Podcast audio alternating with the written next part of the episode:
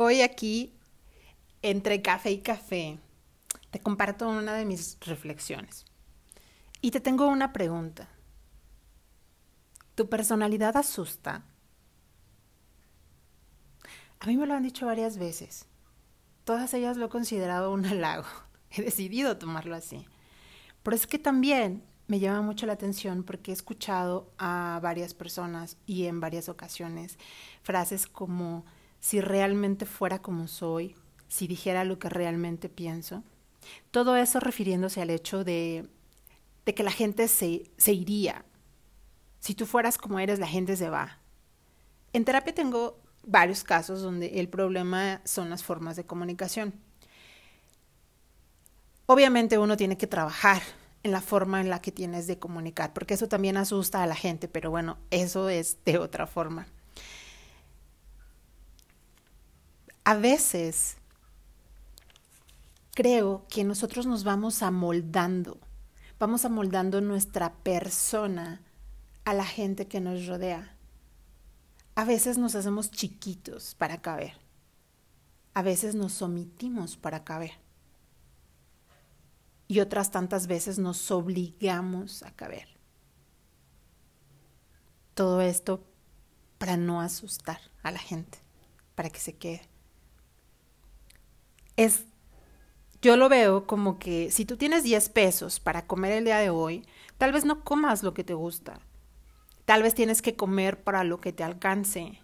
Pero si la cantidad de dinero no fuese un problema, creo que la mayoría comeríamos algo que nos agrada, algo que nos gusta, algo que nos nutra. Con la gente no hacemos lo mismo.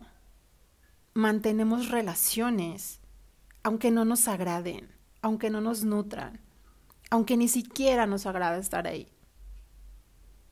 Solo por estar. Y puede haber varias razones. Tal vez una sea el temor a quedarte solo o a no tener nadie para platicar, no sé. Pero creo también que hay otra otra razón, que es la falta de valentía para ser quien eres.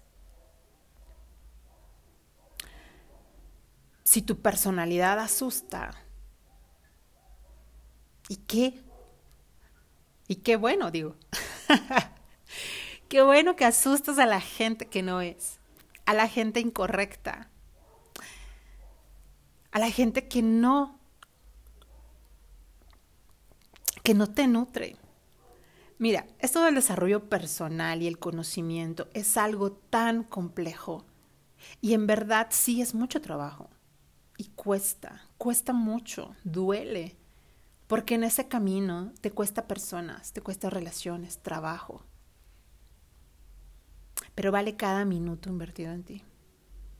Porque el asunto no solo es conocerte, es tener la valentía de ser eso que eres o eso que quieres ser. Encuentra el valor para ser tú mismo y la gente adecuada estará. Que no te dé miedo perder amistades. Ten miedo a hacerte chiquito para caber. Ten miedo a ajustar tu persona para encajar donde ni siquiera quieres encajar, por no quedarte solo. Mientras tú sigas haciendo lo inadecuado, la gente inadecuada estará. Encárgate de hacer lo adecuado para ser tú. Ten el valor de hacerlo.